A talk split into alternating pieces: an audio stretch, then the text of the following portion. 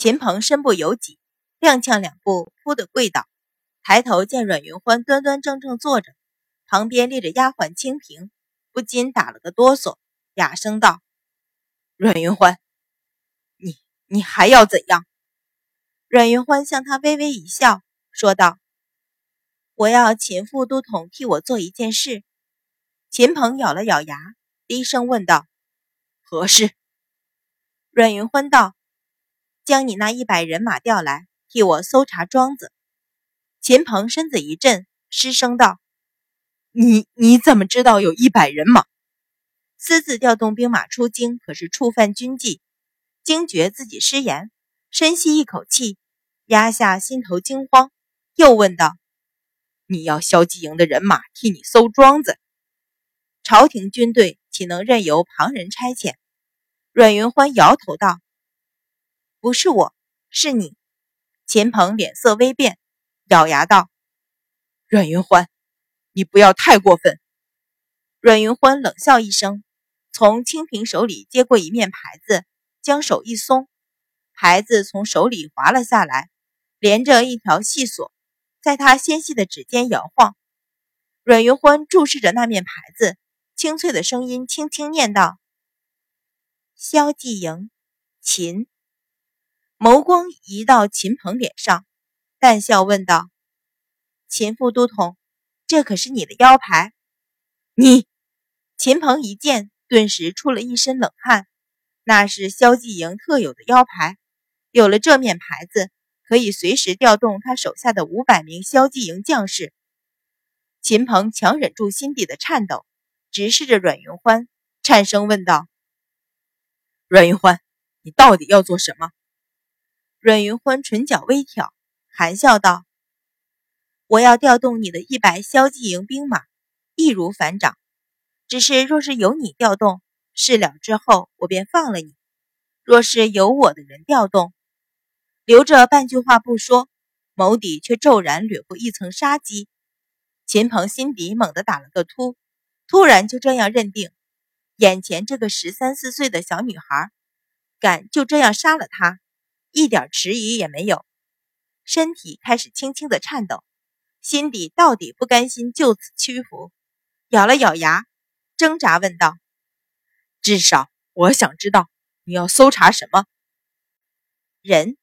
阮云欢淡应，皱眉道：“秦副统领，今儿我没空慢慢炮制你，你应还是不应？就一句话吧。”显然是失去了所有的耐心。秦鹏默然，终于点头道：“你说会放我？嗯，一言为定。”阮云欢点头，唇角却淡出一抹笑意。秦鹏瞧在眼里，心里更加无底。昨天那轻飘飘的对话，言犹在耳。阮云欢，你言而无信，不是君子。我当然不是君子，我是女子。他知道放与不放。只在他一念之间，但若是他不应，他纵不杀他，恐怕也少不了一顿折磨。最后仍是逼他非应不可。苦笑出声，低头向自己一瞧，无力道：“阮大小姐，你总不能让我这个样子见下属吧？昨天被赵成包得精光，全身上下只有一条小小的底裤。后来关在空屋里一夜，他奇痒难熬。”难免挣扎，滚了满身的灰土，整个人又是苍白又是狼狈。阮云欢悠悠笑起，点头道：“这就是了。秦副统领还是颇识时务。”向甘毅道：“服侍秦二爷沐浴更衣，快着点。”甘毅点头应命，大手一伸，扯着秦鹏手臂托起，便向门外去。院子里早已备下大桶的凉水。甘毅将他丢进去，像洗马桶一般刷洗一遍，又再拎出来，取了套衣衫丢了给他，冷声道：“秦二爷，不是穿衣服也要人服侍吧？”秦鹏满头满脸都是水，冻得全身发抖，哪里还敢说半个不字，只得接过衣衫匆匆穿上。等他收拾齐整，甘毅才又带着他进了偏厅。阮云欢将腰牌抛了给他，吩咐他一旁坐下，才道：“将人带进来吧。”秦鹏不觉望向门外，但见向丽押着个黑衣人进来，正是在邺城前去掳劫阮云欢的心腹之一。自那夜之后，自己被擒，便再也没有见过这两人。现在看来，也是落在阮云欢手里。秦鹏心底苦笑，确实，如果是自己的心腹。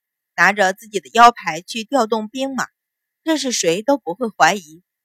这几天，黑衣人被人关在地窖中，一直不知落在何人手里。此刻乍见秦鹏一身齐整，坐在客位，脸上顿时露出喜色，张了张嘴，向阮云欢望了一眼，却没有唤出声来。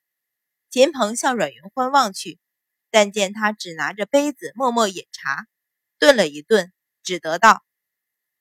你拿我的腰牌去，速速将人马调来，命人守住这田庄所有出口。说着，将腰牌抛了过去。黑衣人忙接住腰牌，也不敢多问，跪下磕了个头，退了出去。庄院门外早已备下一骑快马，黑衣人跃身上马，疾驰而去。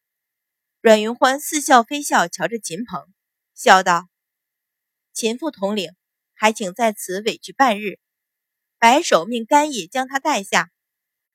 秦鹏心底气苦，又说不出话，只能跟着甘邑出门，依旧被关入昨晚的空屋子里。偏厅和正厅一墙之隔，淳于信坐在正厅里，将这边的话听得清清楚楚，这才知道为什么阮云欢不让他参与，心底倒甜滋滋的掠出些喜悦来。本来阮云欢大可以借自己皇子之名向秦鹏施压，不但令秦鹏不得不从，还顺便拉自己一个强助。可是秦鹏虽然职位不高，终究是建安侯嫡亲的孙子，那样一来，无形中便将自己推向与建安侯府对立的位置。身为皇子，轻易树敌，往往便是自寻死路。阮云欢此举，竟然是完全为自己着想。秦鹏的一百兵马本来就住在离江州不远的地方，黑衣人迟去一个时辰，便已将兵马调来。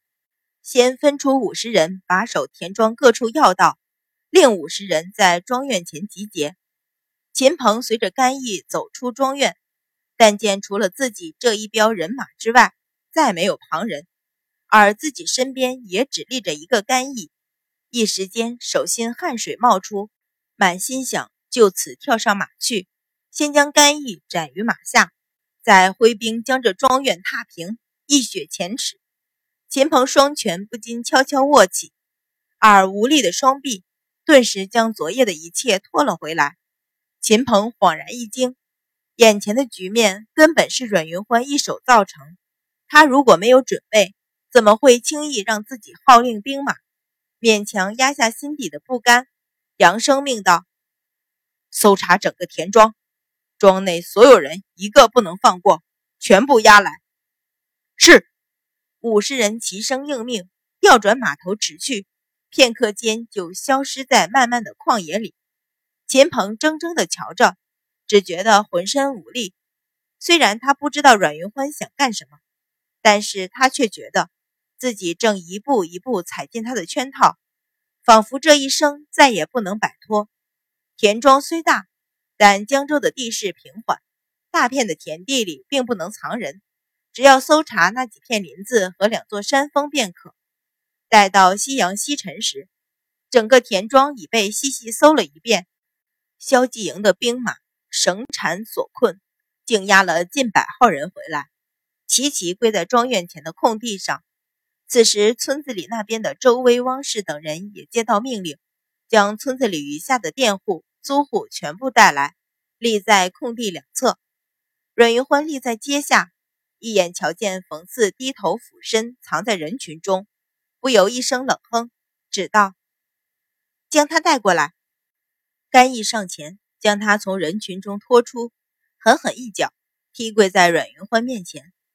冯四吓得脸如土色，却也知道求饶没用，颤声道：“大小姐。”我我是夫人的奴仆，纵然纵然该死，也该由夫人处置。